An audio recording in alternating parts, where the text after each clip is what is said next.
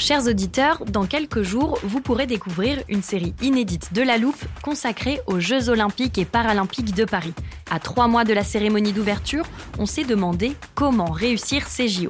Les transports sont-ils prêts à affronter les milliers de touristes? Le dispositif de sécurité est-il suffisant? L'enthousiasme sera-t-il finalement au rendez-vous?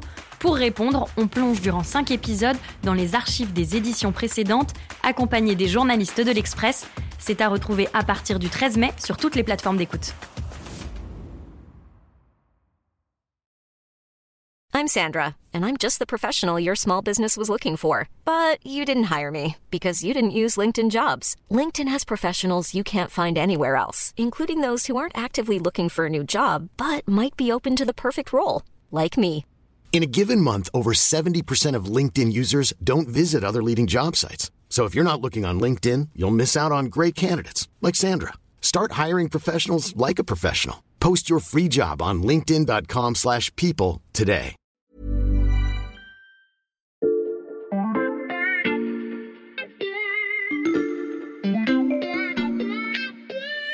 Salut, c'est Xavier Yvon. Nous sommes le lundi 15 mai 2023. Bienvenue dans La Loupe, le podcast quotidien de l'Express. Allez, venez, on va écouter l'info de plus près. Je dois vous avouer que je ne savais pas du tout par quel bout commencer ce podcast sur Elon Musk. Parce qu'on ne sait plus comment le présenter tellement il porte de casquettes et de projets. Les fusées SpaceX, les voitures électriques Tesla, les tunnels futuristes de The Boring Company, les implants cérébraux de Neuralink ou encore bien sûr le réseau social Twitter. Alors, je me suis replongé dans l'épisode que nous lui avions consacré au tout début de la loupe. Nous l'avions intitulé Elon le cohérent car toutes ces activités, aussi décousues semblent-elles, servent en réalité un but ultime, faire de l'homme une espèce multiplanétaire avec Mars comme première destination à coloniser. Écoutez cet extrait avec Béatrice Mathieu, grand reporter économie à l'Express. Si je résume, demain, euh, j'irai sur Mars à bord d'une fusée Musk. Une fois arrivé, je m'installe dans une base alimentée en énergie par des panneaux solaires Musk, je me déplacerai via un réseau de tunnels Musk à bord d'une voiture autonome Musk. Est-ce qu'il y a autre chose, Béatrice? Eh ben oui, on communiquera par une sorte d'internet grâce aux constellations de satellites. Et là, c'est Starlink et les constellations qu'il est en train euh, d'installer euh, aujourd'hui euh, au-dessus de la Terre. Mais là, on pourrait imaginer au-dessus de Mars. Tout ça vous semble peut-être fou et lointain, et pourtant, Elon Musk a déjà prouvé qu'il pouvait réussir quand tout le monde se moquait de ses ambitions. Il a révolutionné deux industries réputées imprenables, le spatial et l'automobile. Mais alors, d'où lui vienne cette ténacité Cette foi dans sa capacité à réussir là où les autres échouent Comment le petit garçon réservé, élevé en Afrique du Sud pendant l'apartheid, est-il devenu ce gourou technophile et richissime qui fascine autant qu'il agace? Dans ce double podcast, nous vous proposons d'entrer dans la tête d'Elon Musk. Vous y croiserez son ancêtre aviateur, vous entendrez son père, vous voyagerez de Soweto au Texas et vous découvrirez le muskisme. Épisode 1, Elon avant Musk.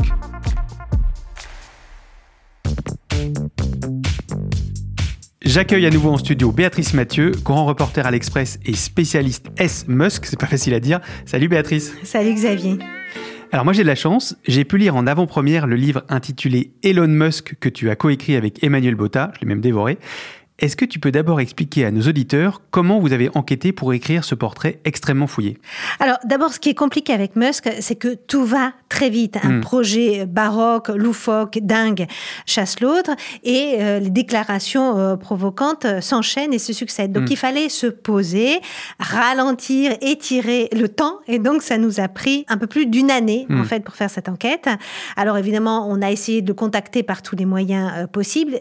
Du haut de son Olympe, il n'a pas souhaité euh, répondre euh, à nos sollicitations. Mm. Mais bon, on a quand même parlé à énormément de monde autour de lui, ses parents, notamment son père, Mm. son oncle, mais aussi euh, ses profs de lycée, certains de ses copains d'école, certains aussi de ses proches euh, collaborateurs de Tesla euh, ou de SpaceX euh, ou même de Twitter qui n'y sont plus. Mm. Mais beaucoup ont demandé l'anonymat parce qu'ils ont peur, ils ont peur de ses colères, ils ont peur de sa soif de revanche.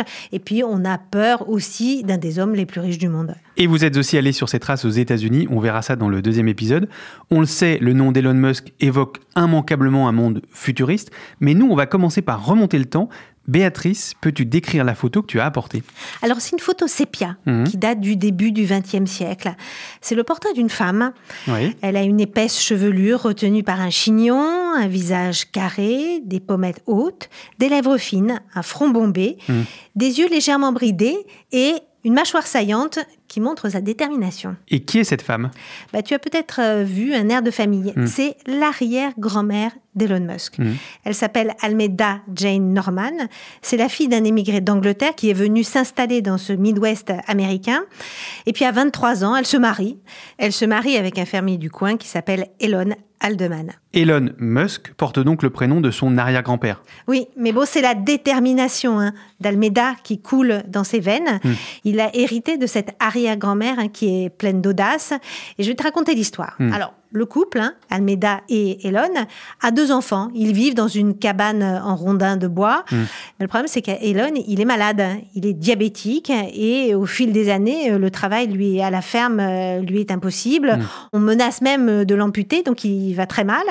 Et là, Almeida, bah, elle prend les choses en main. Elle chamboule toute sa vie. Elle dit, bah, on déménage à Minneapolis, Mhm. la très grande ville du coin.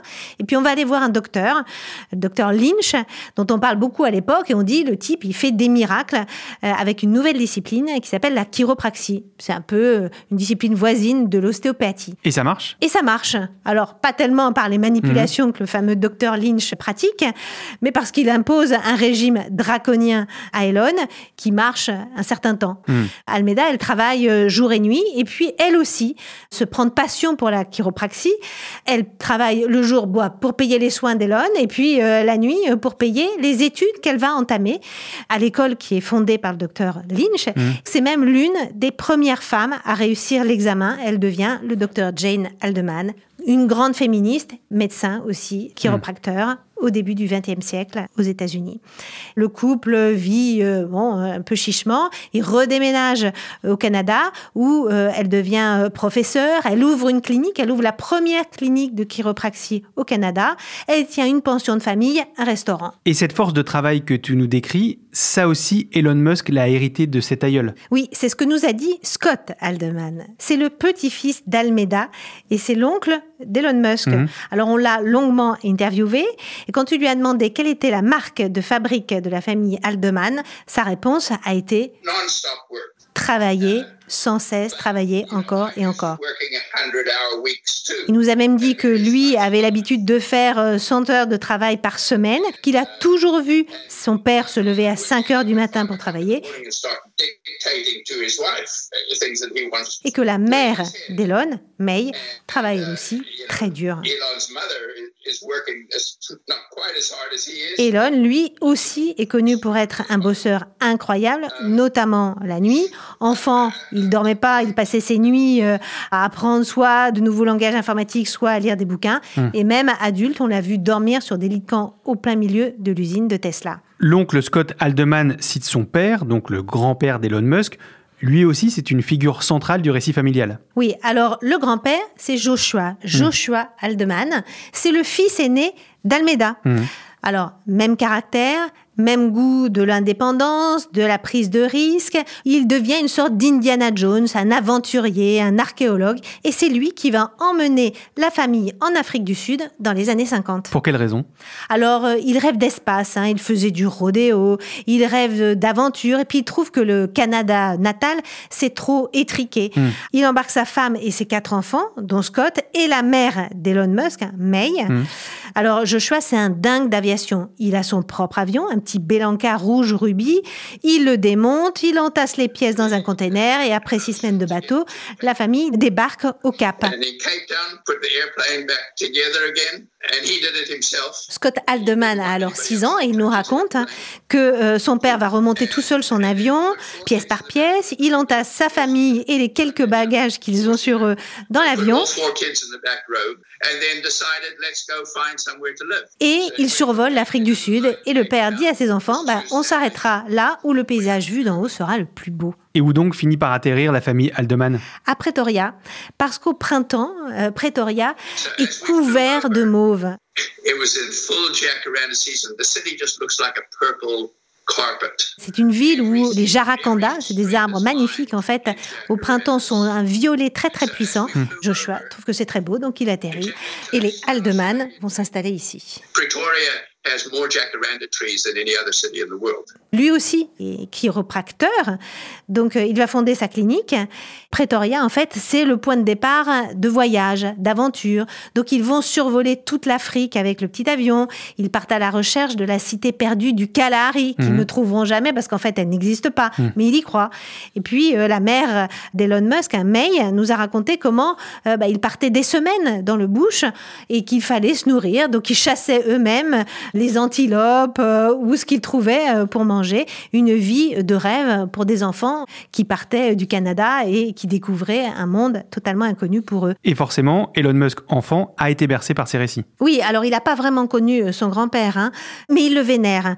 Il en parle avec une fierté incroyable de cet ancêtre. Par exemple, dans cette interview à la télévision américaine.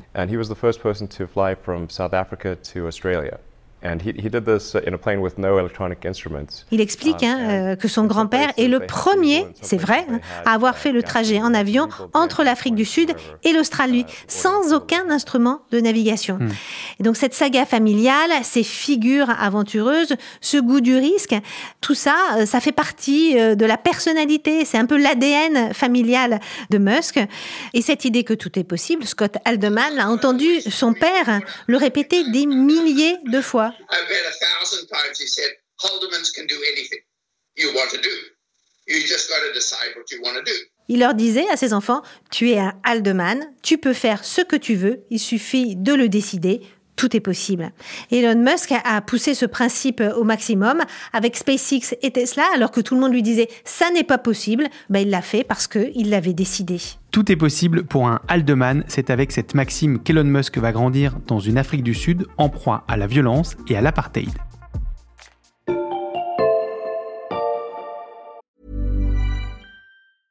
I'm Sandra, and I'm just the professional your small business was looking for. But you didn't hire me because you didn't use LinkedIn jobs. LinkedIn has professionals you can't find anywhere else, including those who aren't actively looking for a new job but might be open to the perfect role, like me. In a given month, over 70% of LinkedIn users don't visit other leading job sites. So if you're not looking on LinkedIn, you'll miss out on great candidates like Sandra. Start hiring professionals like a professional. Post your free job on linkedin.com/people today.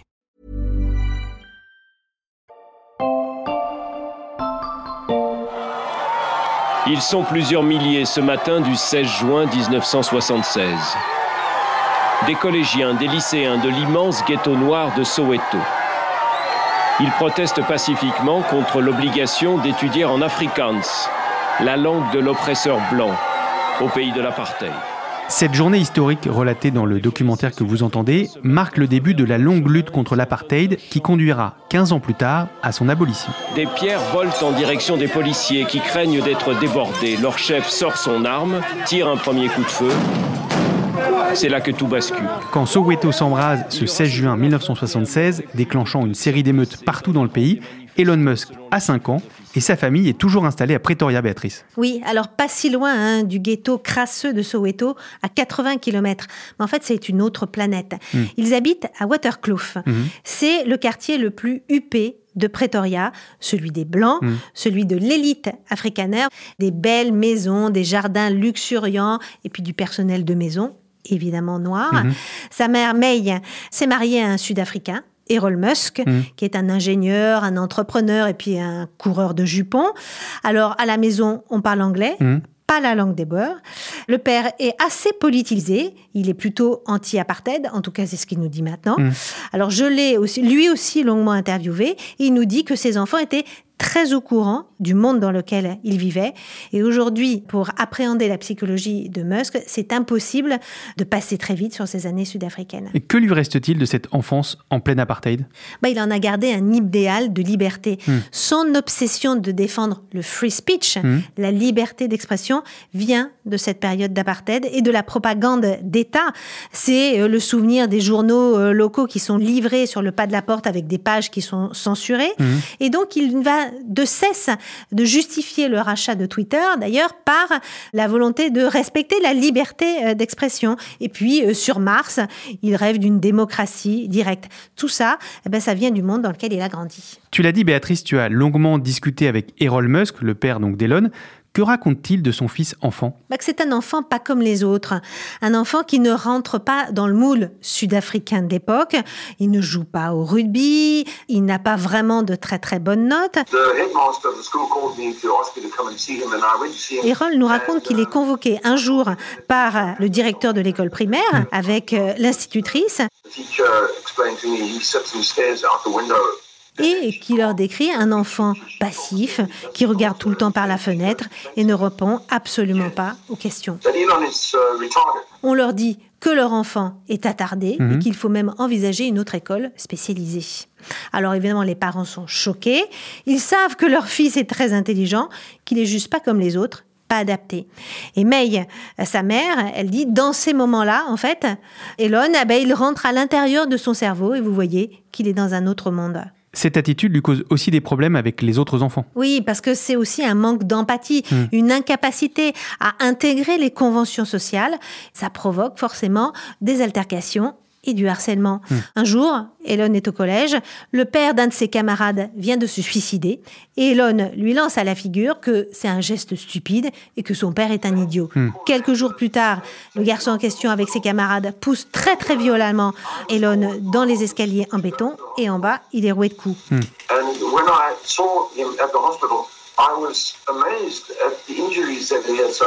Son père va nous raconter qu'il se précipite à l'hôpital et découvre son fils, le visage tuméfié, le nez cassé et deux semaines d'hospitalisation. Hmm. Errol nous dit que son fils ne pensait pas à mal, qu'il dit des choses stupides sans penser aux conséquences et même encore maintenant, ça lui joue des tours.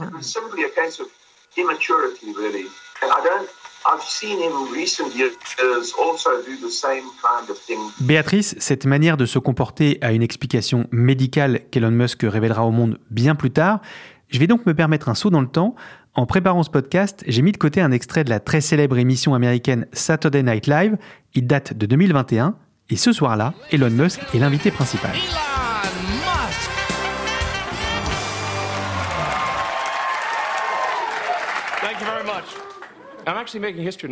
Je suis le premier autiste Asperger à faire le Saturday Night Live. Alors tu vois sur cette vidéo le malaise de Musk à parler en public. Hmm ça traduit un syndrome d'Asperger, une forme d'autisme assez légère, hein, mais qui produit des problèmes dans les relations sociales, dans les problèmes de communication. Alors ça, ça va lui être diagnostiqué très tard, pas pendant son enfance euh, en Afrique du Sud. Alors les gens qu'on a interviewés et qui ont travaillé étroitement avec lui décrivent un homme dur. Certains nous ont dit, bah, il vous regarde comme s'il vous voyait pas, comme si son regard vous traversait, ou encore, euh, il vous regarde au niveau du ventre quand vous lui parlez ou ailleurs quand vous lui parlez. Donc difficile de créer un lien avec lui, même avec le regard. On peut retourner dans le passé maintenant, Béatrice, dans l'enfance sud-africaine de Musk, à un moment donc où il ne sait pas de quoi il souffre. Non, il cherche donc des échappatoires. Alors il va en trouver. Le premier, c'est dans la lecture, hmm. les livres, les BD. Il a une soif de connaissances incroyable. Il lit même des chapitres d'encyclopédie. Il dévore hein, des œuvres de science-fiction qui vont façonner ses rêves de conquête spatiale. Et puis, il y a la découverte de l'informatique. Hmm. Ça lui ouvre les portes d'un univers infini. La programmation correspond bien au fonctionnement de son cerveau. Et euh, il se jette euh, à corps perdu sur son premier ordinateur perso à bas prix, le Commodore VIC 20. Est-ce que ça suffit à Elon Musk pour trouver une stabilité? Non, pas vraiment. Parce que Musk, je te l'ai dit, hein, il vit dans un pays en guerre, hein, dans hmm. les années 80. La guerre, elle est hors de la maison, mais elle est aussi dans son foyer familial. Mmh. Les parents se séparent très très vite. Mmh. Et puis, lui, Elon, alors qu'il part avec sa mère, bah, à un moment, il décide de revenir vivre avec son père, avec lequel ça se passe pas très bien. Il étouffe à Pretoria, il s'ennuie, il se dispute sans arrêt avec son père et il lui demande toujours d'émigrer aux États-Unis. Et enfin, en 88, bah, c'est euh, le cadeau du ciel. Il y a une nouvelle loi canadienne qui permet à la mère d'Elon, à May, qui est née au Canada, je te rappelle, hein, mmh. de lui transférer sa nationalité. Et en quelques semaines, ben, il en profite, il achète un billet d'avion pour Montréal et il fuit l'Afrique du Sud où il ne remettra quasiment jamais les pieds. À 17 ans, Elon Musk fait donc le chemin inverse de son grand-père vénéré. Il part chercher l'aventure en Amérique.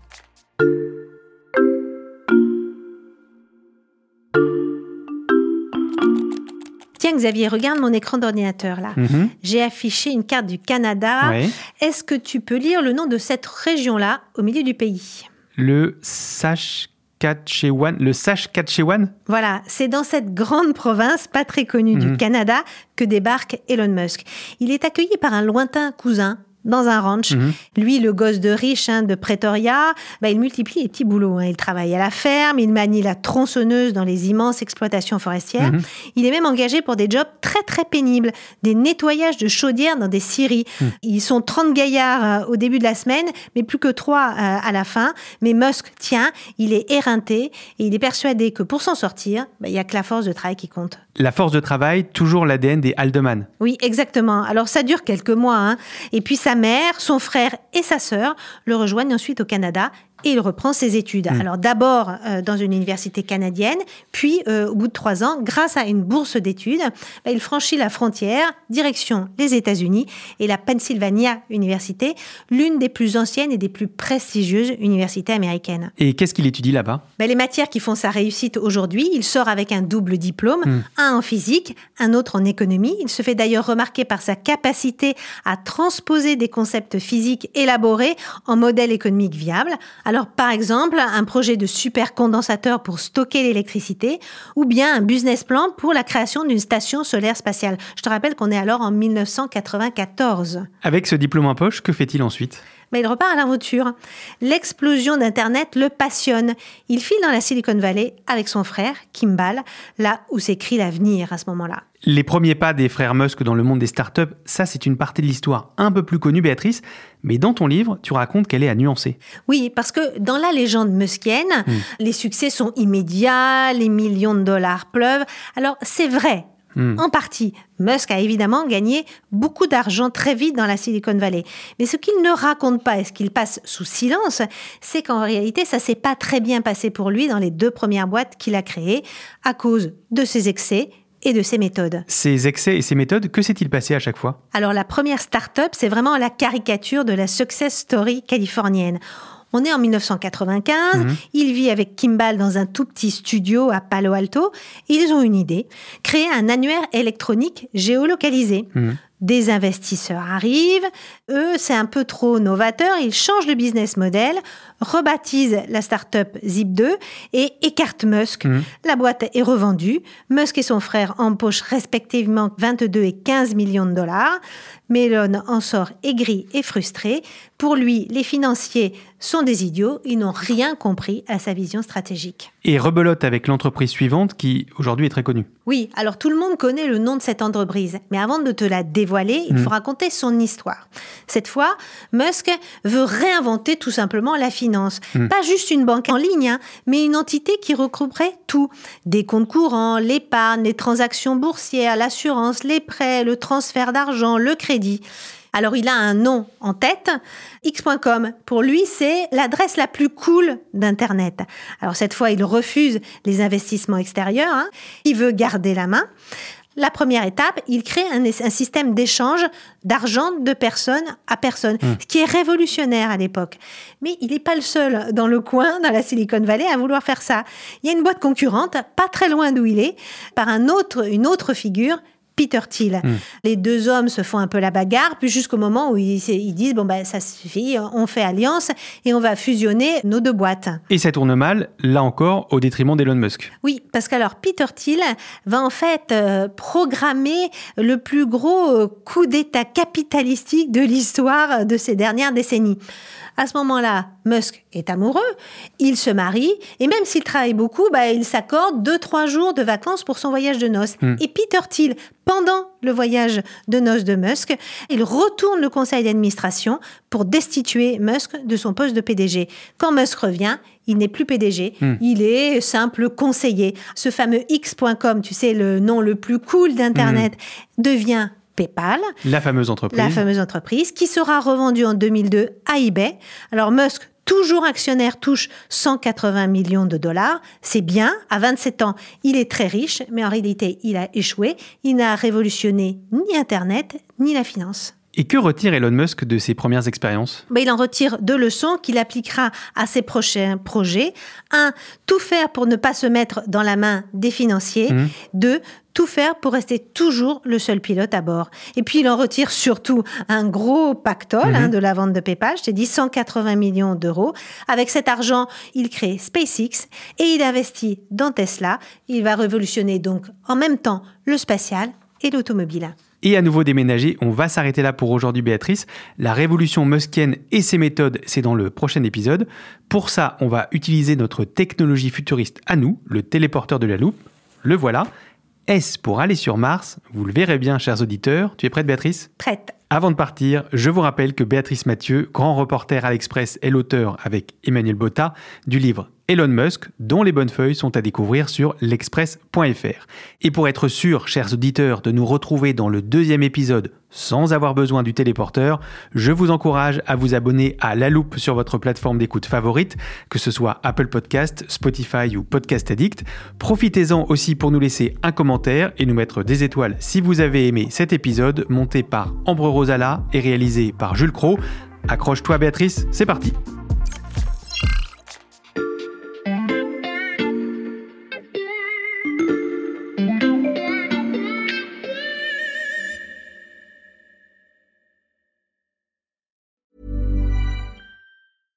know how to book flights and hotels. All you're missing is a tool to plan the travel experiences you'll have once you arrive. That's why you need Viator. Book guided tours, excursions, and more in one place. There are over 300,000 travel experiences to choose from, so you can find something for everyone. And Viator offers free cancellation and 24 7 customer support for worry free travel. Download the Viator app now and use code Viator10 for 10% off your first booking in the app. Find travel experiences for you. Do more with Viator.